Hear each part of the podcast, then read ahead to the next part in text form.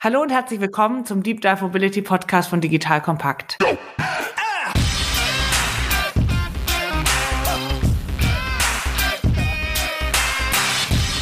Mein Name ist Anja Händel, ich bin Geschäftsführerin bei Diconium. Bei uns dreht sich alles um digitale Transformation rund um Mobilität und E-Commerce.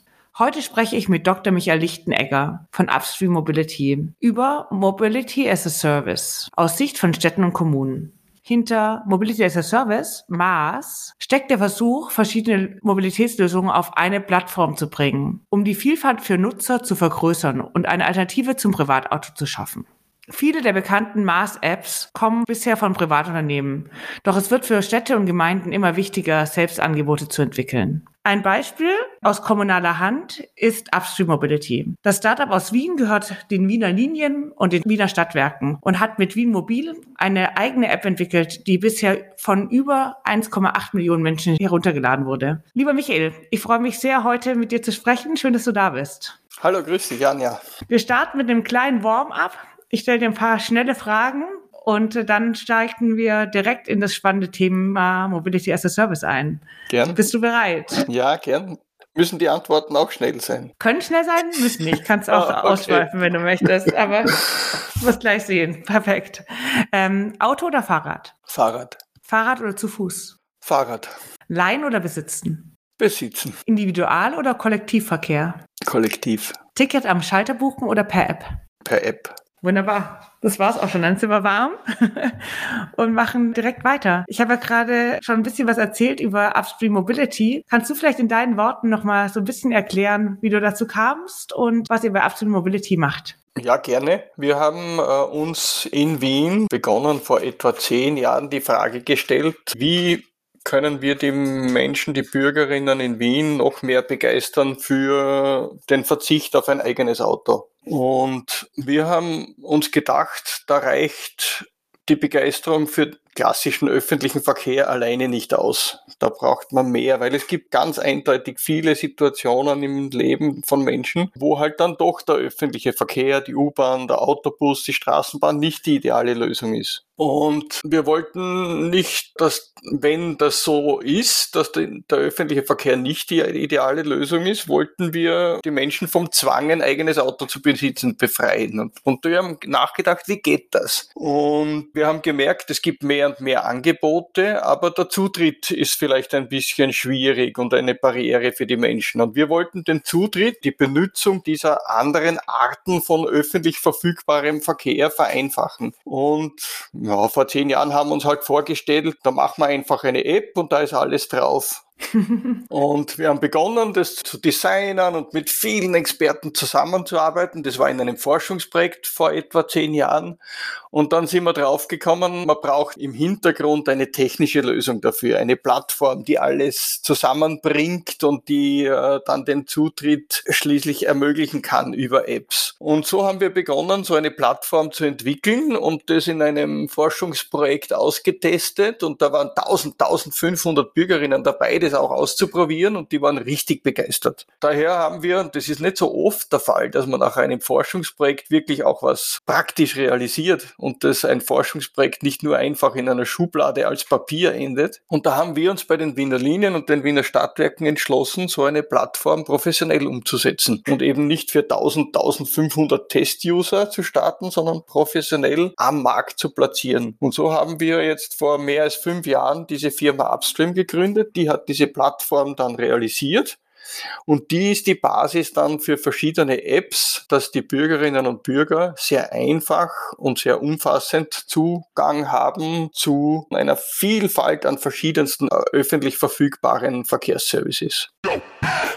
Werbung Aufgepasst! Wenn du ein B2B-Unternehmen bist, möchtest du jetzt deine Sales Pipeline mit neuen B2B-Leads füllen und dafür empfehlen wir dir unseren Partner SalesViewer. SalesViewer lässt sich total einfach erklären. SalesViewer entschlüsselt nämlich Unternehmen, die deine Webseite besuchen und zeigt diese in Klarnamen an. Du und dein Team sehen also ganz genau, wer eure Webseite besucht und wofür sich diese potenziellen KundInnen interessieren. Und dann gibst du einfach Vollgas, denn du kannst diese Unternehmen dann ja zielgenau ansprechen und einfach zu neuen KundInnen machen. Im Marketing und Vertrieb ist das also eine Wahnsinnsunterstützung für die B2B-Lead-Generierung. Deshalb nutzen schon viele Marktführer wie Stepstone, Avato Systems, Spot5, Talon One oder die Vodafone-Tochter Grand Centric SalesViewer SalesViewer und generieren damit täglich neue B2B-Leads. Und wenn das für dich interessant ist, dann teste SalesViewer doch einfach mal kostenlos. Alles, was du dafür wissen möchtest, findest du unter folgender Weiterleitung digitalkompakt.de slash salesviewer. Und wie immer verlinke ich dir das auch auf unserer Sponsorenseite unter digitalkompakt.de slash Sponsoren. Das war's mit dem Werbespot. Super spannend. Du hast ja gerade schon erwähnt, die Begeisterung war am Anfang groß. Deswegen seid ihr, habt euch entschlossen, von euren Laboruntersuchungen, äh, Studien live zu gehen. Mhm. Ist die Begeisterung so geblieben? Und kannst du uns ein bisschen was dazu erzählen, wie auch so das Nutzerverhalten ist? Also wird es auch so genutzt? Ich habe oft so im Hinterkopf, dass wenn man Leute befragt, manchmal andere Dinge bei rauskommen, wie wenn es dann wirklich so ist, ja. Was sind eure Erfahrungen in dem Bereich? Also der, die App selber wird sehr viel genutzt, weil sie einfach viele, viele Features bietet, die das Reisen durch die Stadt und das Mobilsein in der Stadt in Wien noch einmal vereinfachen. Aber man muss ganz ehrlich sagen, die App wird hauptsächlich dennoch für traditionelle Wege mit öffentlichen Verkehrsmitteln genutzt, weil das eigene Verkehrsverhalten zu verändern, das eigene Mobilitätsverhalten zu verändern, das machen die Menschen nicht von heute auf morgen. Da muss man sich selber überzeugen, dass das gut funktioniert. Da muss man sich auch emotional trennen von Gewohnheiten, emotional trennen von dem über Jahrzehnte so gewohnten eigenen Auto. Das passiert gemächlich und von Jahr zu Jahr sind sicher mehr Menschen, vor allem junge Menschen, die stärker auf dieses Mobilitätsverhalten umsteigen aber der Marktanteil jener Menschen, die so eine Vielfalt an Mobilitätslösungen nutzen, vielleicht auch tatsächlich auf das eigene Auto verzichten, weil sie merken, die Mobilität ist auch so voll für mich verfügbar. Der Anteil dieser Menschen ist am Gesamtmarkt von mobilen Bürgerinnen und Bürgern noch immer relativ klein. Er wächst und ist im Wachsen, da bin ich überzeugt davon, aber wir müssen da ehrlich mit uns selber und diesem begeisternden Thema sein. Das wird noch viele Jahre dauern.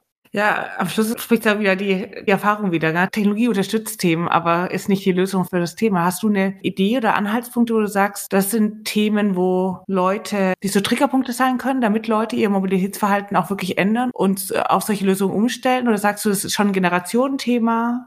Es sind eher Leute, die jung sind, die reingehen und vielleicht auch Leute, die älter sind, die vielleicht auch nicht mehr das eigene Auto besitzen wollen? Oder gibt es auch eine Chance an dem großen Hebel der Menschen, die ihr Auto noch vor der Tür stehen haben und sich nicht ganz davon trennen können, gegeben? Geben? Gute Frage und die Antwort ist auch nicht eindimensional. Eine Sache braucht's, das ist die eigene Überzeugung und die Erfahrung, dass das auch so gut geht. Die zweite Sache ist, der Zutritt muss einfach sein und simpel und sehr motivierend sein. Das kann man mit dieser App schaffen.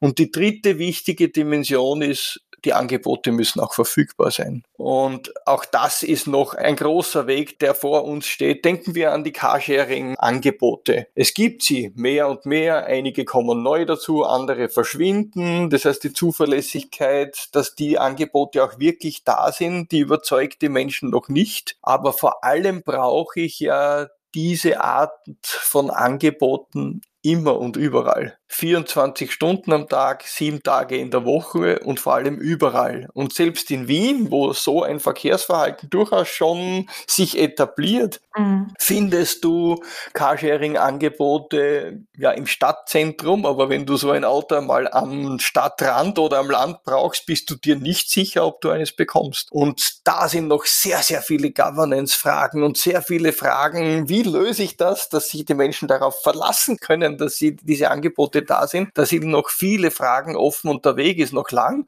In Wien beispielsweise haben die Wiener Linien, das Verkehrsunternehmen des klassischen öffentlichen Verkehrs, begonnen, solche Angebote selber anzubieten, weil es sich zeigt, dass man da rein auf dem freien Markt agierenden marktwirtschaftlichen Angebote allein auf diese sich nicht verlassen kann. Vielleicht in 10, 20 Jahren, wenn der Markt etabliert ist. Aber jetzt in dieser Startphase braucht es da auch die Steuerung und möglicherweise eigene Angebote auch der öffentlichen Hand. Das ist das, was wir in vielen Städten merken. In Wien beispielsweise ist das auch der Fall. Also du meinst ganz sicher, dass, dass halt da viel mehr Verantwortung von Städten und Kommunen übernommen werden muss und das nicht der Privatwirtschaft überlassen werden kann, solche Mobility as a Service Lösungen zu schaffen. Also dass dort es schwierig ist, das wirtschaftlich zu betreiben, lass mich so ausdrücken. Und deswegen mhm. wahrscheinlich einfach so ein bisschen eine Anschubhilfe mhm. durch Städte und Kommunen geliefert werden muss. Habe ich das richtig verstanden? Hast du richtig verstanden? Man könnte es auch noch versuchen, äh, anders darzustellen. Ich glaube, es braucht unbedingt die Balance aus marktwirtschaftlicher Kreativität und Dynamik und Engagement und der öffentlichen Hand, die steuernd und aus einer Governance-Sicht heraus einen guten Rahmen bietet. Es wird wahrscheinlich notwendig sein, dass man in Gebieten, wo das nicht rein marktwirtschaftlich funktioniert, darüber nachdenkt, wie weit kann man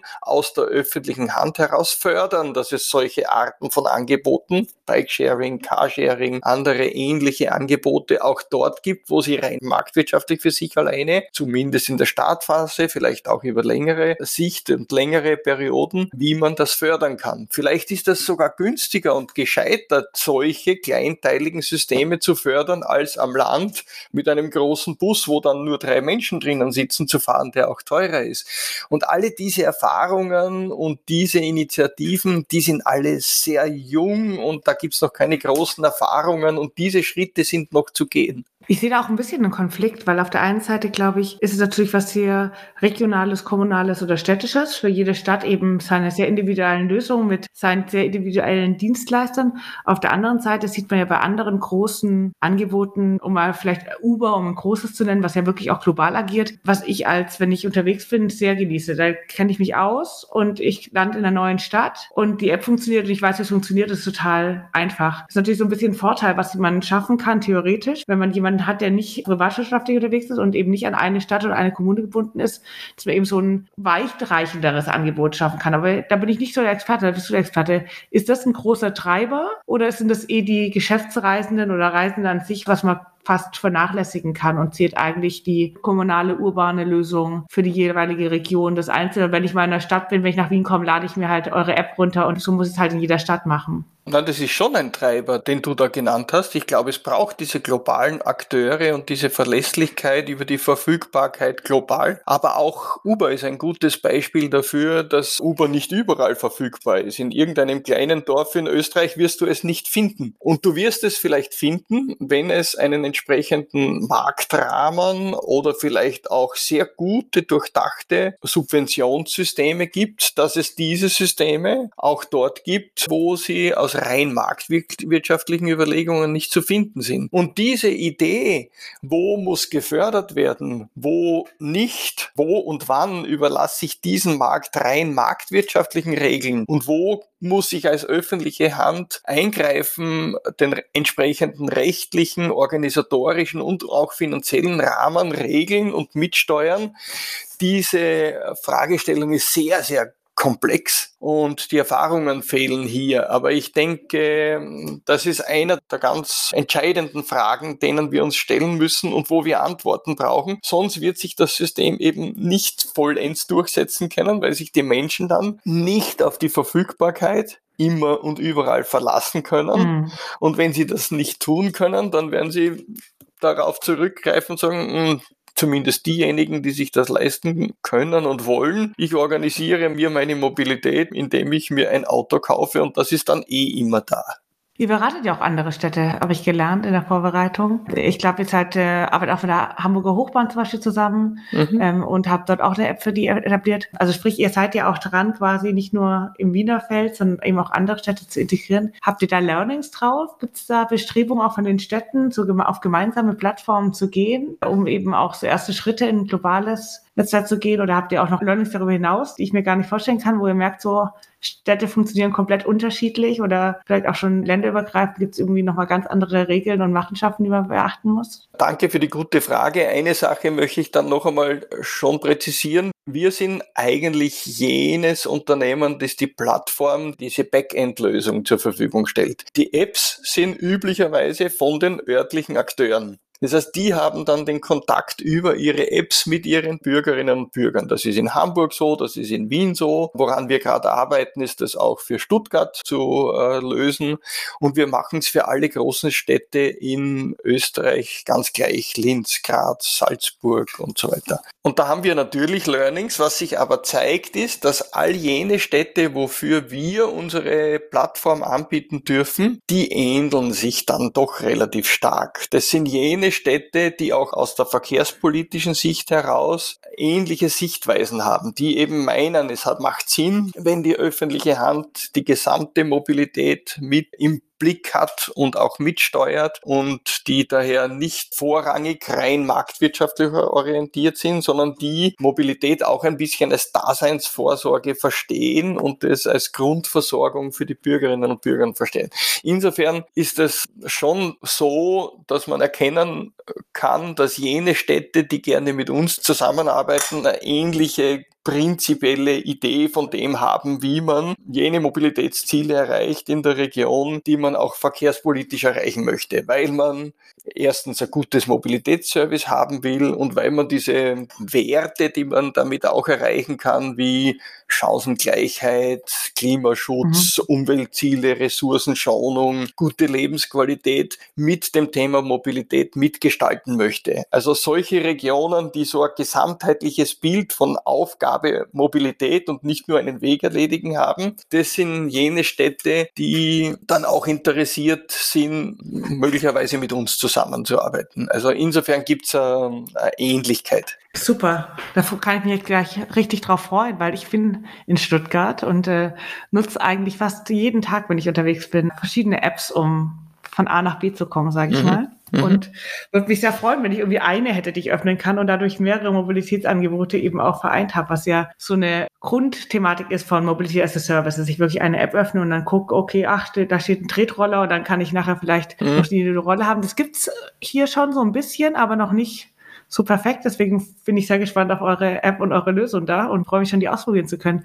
Ich glaube, was ich so sehe oder was ich immer mir dachte, ist, dass es natürlich für Anbieter von diesen Mobilitätslösungen nicht nur ein Vorteil ist, oder? Weil am Schluss verlieren die ja auch so ein bisschen den Kundenzugang dadurch. Ich meine, ich habe dann quasi eine App, die alle Mobilitätsformen bündelt, runtergeladen. Die haben meine Daten und je nachdem, was ich buche oder was ich gerade nehme, verlieren ja die jeweiligen Anbieter schon ein bisschen die Hauptkundenstelle. Ist das so oder wird es eigentlich anders gelebt und besteht diese Sorge nicht für die jeweiligen Mobilitätsanbieter? Also die Sorge besteht sicher. Das ist das, was die verschiedensten Anbieter als einer der Beweggründe sich überlegen, warum sie dabei sein möchten oder nicht. Aber ich glaube, das ist eine Sorge, die verfliegt ganz schnell. Es ist eher etwas anderes als Trend schon zu merken, dass viele dieser potenziellen Marktakteure, die Carsharing, Bikesharing, Scooterlösungen, verschiedenste Arten von Mobilitätsservices bieten, jetzt schon begonnen haben, schon seit ein, zwei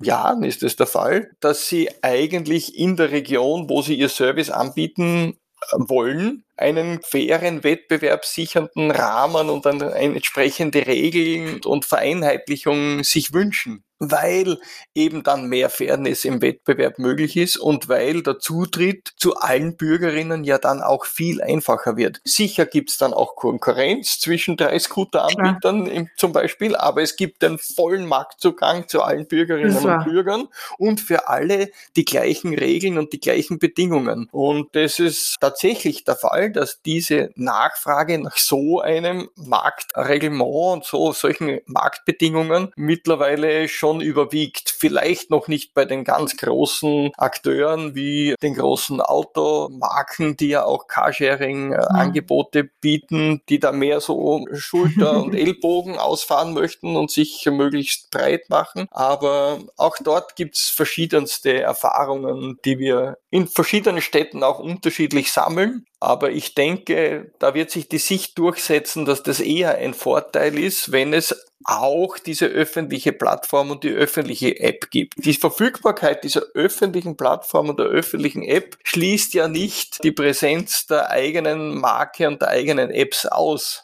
Das war. Ja, zwei Punkte. Also A, lerne ich draus, ein wichtiges Thema ist die gute Zusammenarbeit von öffentlichen und privaten Anbietern, oder? Also ich meine, das ist am Schluss immer ein großes Zusammenspiel, was eine Grundvoraussetzung für Mobility as a Service ist. Das ist unumgänglich, dass wir dort lernen, alle Chancen zu nutzen. Und es ist ja auch nichts Neues. Selbst in der ganz offenen, freien Marktwirtschaft ist doch in den letzten Jahren ganz klar geworden, dass es über Partnerschaften einen offensiven und förderlichen und konstruktiven Weg nach vorne gibt und nicht nur durch Ausschluss und Monopol, Oligopolbildungen. Dieses Geheimnis gilt in der Mobilität auch ganz stark und noch einmal stärker durch eine gute Zusammenarbeit zwischen öffentlicher und privater Seite. Also davon bin ich zutiefst überzeugt. Jetzt kommt ein kleiner Werbespot. Aufgepasst! Heute gibt's Werbung in eigener Sache. Wir wollen dich nämlich besser kennenlernen, weil viele hören Woche für Woche unseren Podcast und dabei wissen wir gar nicht immer, wer genau diese Leute sind. Und natürlich wollen wir ja aber wissen, wer du bist, um unseren Inhalt auch an deinen Interessen ausrichten zu können. Und um das zu ändern, habe ich eine Umfrage vorbereitet. Dort kannst du uns erzählen, wer du bist und wofür du dich interessierst. Und was du davon hast, naja, ich meine, je besser wir dich kennen, desto besser können wir unseren Podcast an deine Bedürfnisse anpassen. Und dann spreche ich auch keine Werbung mehr für Penispumpen und Online-Casinos ein, wo dich womöglich ganz andere Dinge interessieren. Nein, kleiner Spaß und trotzdem, du tauscht fünf bis zehn Minuten deiner Zeit gegen viele Stunden noch bessere Unterhaltung und Tiefenwissen in der Digitalwirtschaft. Klingt für mich nach einer Win-Win-Situation und geh doch also daher mal auf die Seite digitalkompakt.de/slash Umfrage. Fülle diese nach bestem Wissen und Gewissen aus und freue dich in Zukunft auf noch besseren Content auf Digital Kompakt. Ende der Werbung. Du weißt dass äh, ich liebe Technologie, ich liebe Daten, deswegen äh, für mich war zum Beispiel, ich bin früher, also noch vor 15, 20 Jahren nicht so viel öffentliche Verkehrsmittel gefahren, weil mit den Plänen und wo muss ich hin und wie und was. Und seit es eigentlich diese Apps gibt und ich so schön geleitet werde, sehe ich immer weniger Notwendigkeit, irgendwie ein Auto zu haben. Und ich besitze auch gerade keins, sondern mhm. nutze eigentlich nur öffentliche und Shared-Dienste und komme damit sehr gut zurecht, ja, und, und mag das auch. Also das ist für mich auch, wenn ich in eine neue Stadt komme oder sowas, entdeckst du auch neue Wege und lernst ja auch irgendwie was besser kennen, ja. Also das finde ich total schön. Was ich noch aber aus meiner Technologie und meinen Mobilitätsherz natürlich auch noch interessiert ist, dass wir natürlich mit den Daten, die über solche Mobility as a Service Lösungen gesammelt werden, auch nochmal ganz andere Erkenntnisse für die Zukunft äh, bekommen, ja. Also nämlich auch, wann ist welcher Bedarf überhaupt da? Also wann brauchen Leute unter welchen Bedingungen von wo nach wo Mobilität? Weil du sprichst es an, diese Verfügbarkeit ist ein Riesenthema. Also sprich, wenn ich so mein Technologiehirn anschmeiß, sehe ich natürlich da sofort Bedarfsketten, die wir auch umgehen können, ja. Du hast vorher gesagt, an den Stadträndern oder in den Städten, wann ist wo was verfügbar. Und je mehr Technologie da ansteigt und wir auch Technologien wie autonomes Fahren mehr in den Rahmen bringen, mhm. können wir natürlich dann auch Mobilität ganz anders steuern. Siehst du da Themen? Beschäftigt ihr euch damit? Ist es äh, ein Feld, wo ihr, ich meine, du hast auch einen starken Forschungsfokus in deinem Herzen, wo du sagst, genau da müssen wir hin. Wir müssen gucken, wie Mobilität auch dann mit Hilfe von noch mehr Technologie als den Apps dann später funktionieren wird? Ja, da sprichst du ein mir persönlich extrem wichtiges Thema an und erwischst du mich am richtigen Fuß. Äh, Sehr gut. Na, uns ist eigentlich klar, dass diese Mobility as a Service Geschichte, die Plattformgeschichte und diese Apps sind in Wahrheit ein erster Einstieg, eine erste Stufe in eine sehr umfassende Digitalisierung von Mobilität. Und das ist viel mehr als Automatisierung und viel mehr als Mobility as a Service. Da geht es dann um Mobility on Demand, da geht es um Optimierungen, da geht es ganz stark um Individualisierungen durch On-Demand-Themen. Da geht es auch noch viel stärker nicht nur um Mobilität von Menschen, sondern auch von Gütern und Logistik. Und ich glaube, dass das ein ganz, ganz spannendes Thema ist für die Mobilität, wo wir einen Grad an Effizienz erreichen können durch die Digitalisierung, die wir uns bis heute gar nicht vorstellen haben können. Umso mehr ist es ein Ansporn für uns bei Upstream, das auch aus dem Blickwinkel der öffentlichen Hand zu sehen. Weil alle diese Fragen, Automatisierung, Zusammenspiel zwischen automatisierter Mobilität und nicht automatisierter Mobilität, On-Demand-Lösungen, Verträglichkeit mit Stadt, Verträglichkeit mit Lebensqualität, Verträglichkeit mit Umwelt- und Klimaauswirkungen, alle diese Fragen sind durch die Digitalisierung der Mobilität ja betroffen. Und ich kann hier zu Optimierungen und zu guten, zielführenden Lösungen finden. Und alle diese Fragen sind stark im Allgemeininteresse zu hinterfragen. Und daher ist es ganz wichtig, dass die öffentliche Hand hier eine Kompetenz entwickelt, die sie in diesem Ausmaß bis vor kurzem, bis heute auch noch immer zu wenig nicht hat. Und da ist es ganz wichtig, sind wir wieder bei dieser Partnerschaft, da ist es ganz wichtig, dass die öffentliche Hand und die besten Akteure in auf der marktwirtschaftlichen Seite auf Augenhöhe miteinander zusammen, gemeinsam in Partnerschaft diese Chancen auch umsetzen und realisieren. Und das ist dieser Digitalisierungsweg, der uns ja in keiner Facette unseres Lebens erspart bleibt, aber in der Mobilität ein ganz, ganz zentrales Thema ist. Und um das geht's hier und diese Maßthematik und diese Plattformthematik ist so sehe ich das ganz stark, der erste Schritt dorthin, einer der ersten Schritte dorthin.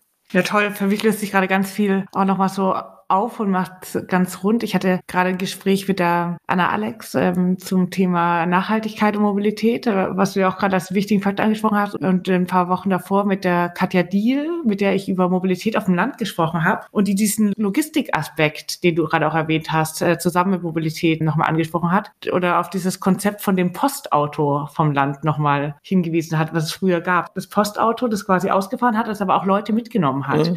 Das mehr so ein äh, universelle Waffe war in früheren Zeiten, was wir so ein bisschen verlernt haben. Siehst du solche Trends, dass wir zu solchen Themen auch wieder zurückkommen, mehr Bündelung von diesen Themen, äh, Wege optimieren, äh, ich nehme nochmal ein Päckchen mit, ich transportiere nicht nur Menschen, wie es ein Taxi ja zu 95 Prozent oder wahrscheinlich 99 Prozent macht, sondern Logistikwege und, und, und. Ich meine, das, das ist schon als ein großes Feld auch, wo Mobility as a Service, also Maß sich hinentwickeln wird.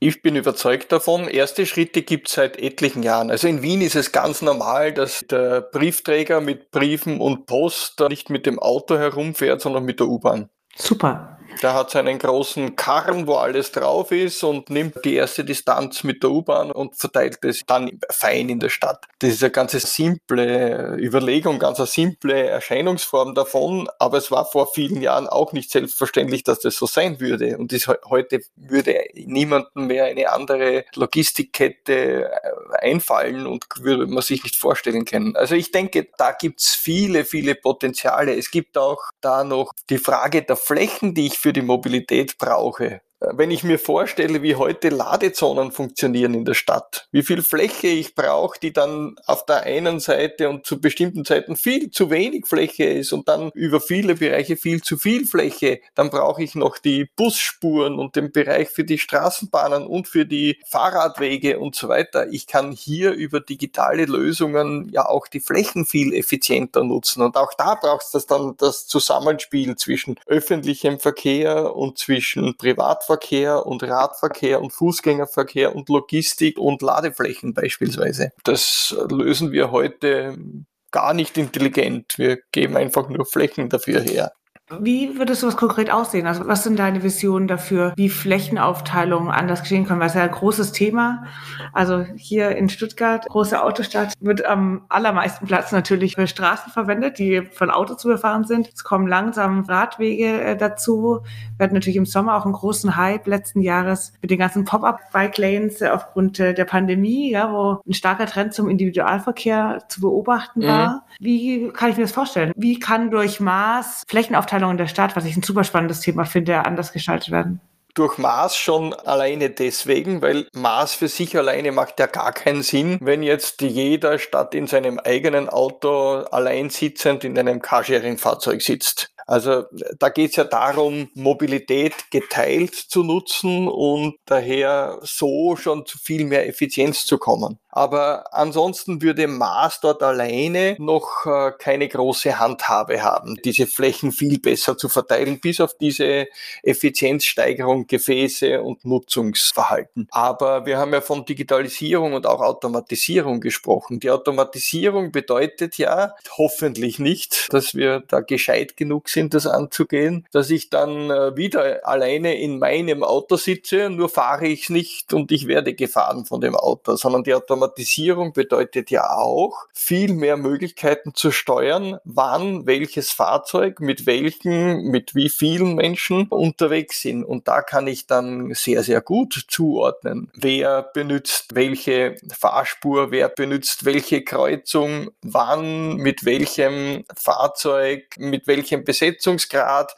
Zu den Spitzen bekommt ein Fahrzeug äh, mit vielen Menschen drin sitzend viel schneller und viel wahrscheinlicher eine Fahrberechtigung als äh, ein SUV-ähnliches Ding mit einem Manager drin. Also, um das ein bisschen emotional das Bild ja. zu zeichnen. Ja. Also, über diese neue Art von nicht eigenes Auto besitzen, sondern nutzen und nicht alleine, sondern geschert nutzen, dann noch digitalisiert, automatisiert mit Fahrberechtigungen auszustatten, bekommen wir einen unglaublichen Hebel, Mobilität und Nutzung von Flächen und Räumen für Mobilität zu gestalten und zu steuern. Und das müssen wir in die Hand nehmen. Und umso mehr das ist wieder meine sehr persönliche Überzeugung, umso mehr müssen wir das in die Hand nehmen, auch aus einem gemein wirtschaftlichen Blickwinkel, so dass es zu einem Optimum für uns alle Bürgerinnen und Bürger kommt und nicht zum Optimum von einer Automarke, die ihren SUV dort äh, besonders äh, schnell durch die Stadt kurven lassen möchte, automatisiert. Also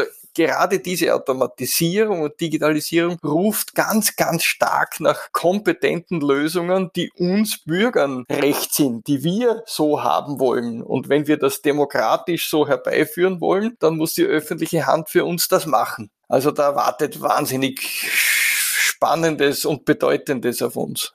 Ja, super. Klingt ganz toll. Der Weg weg vom Privatauto zu mehr ähm, Mobilität as a Service Lösungen. Mhm. Jetzt neigen wir ja oft dazu, so ein bisschen zu überschätzen, was innerhalb von einem Jahr passieren kann. Also vielleicht Pandemie hat es äh, vielleicht, das Jahr hat uns vielleicht eher überrascht, würde ich mal sagen. Aber ähm, aber unterschätzt auch, was in zehn Jahren passieren kann, wie Technologie Themen verändern kann oder was möglich ist. Deswegen möchte ich gerne mit dir so ein bisschen von der Glaskugel, die wir gerade geblickt haben und die ganzen Möglichkeiten, die entstehen, mal ein bisschen auf einen Zeitraum dazwischen gucken. Was glaubst du denn? Wie sieht Mobility as a Service in fünf Jahren aus? Erstens einmal wird der Marktanteil jener Menschen, die immer stärker bemerken, hey, das ist gut für mich, der wird steigen.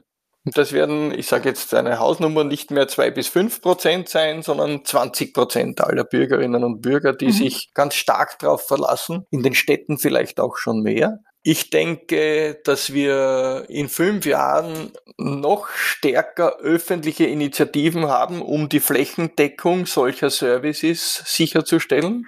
Und dass daher auch aus dem Grund die Begeisterung, das ist eine Balance, eine Waage, die Begeisterung dafür, dass funktioniert, das geht, die wird daher den Markt beschleunigen, dass es mehr aktive Anbieter gibt für solche Angebote, weil die Menschen auch überzeugt sind, sie greifen darauf zurück. Trotzdem erwarte ich, dass sich das in den nächsten fünf Jahren fast ausschließlich in städtischen Gebieten durchsetzen wird. Step by Step, mal zwei, mal drei von heute, mal fünf von heute, mhm. aber in den städtischen Gebieten und dass es in ländlichen Gebieten vorerst bei Experimenten bleibt. Und dass man in, in ländlicheren Gebieten daher nach wie vor ganz stark auf ein individuelles eigenes Auto setzen wird. Super, danke für deine Einschätzung in den nächsten fünf Jahren. Auf jeden Fall spannend. Und ich als jemand in der Stadt ähm, freue mich drauf, dass es äh, da mehr Angebote geben wird. Hoffe aber auch noch, dass sich auch auf dem Land einiges tun wird, sage ich jetzt mal, und zumindest erste Versuche und gute Lösungen da etabliert werden können. Dann habe ich zum Abschluss noch eine Bitte an dich, und zwar einen Satz zu vervollständigen. Und der Satz ist der folgende. Mobilität bedeutet für mich. Mobilität bedeutet für mich, alles erreichbar zu haben, was mein Leben schön macht und mein Leben bunt macht. Hm? Das ist ein wunderschöner Abschluss äh, für das tolle Gespräch.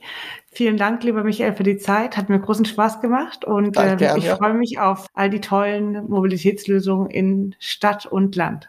Dankeschön. Danke dir.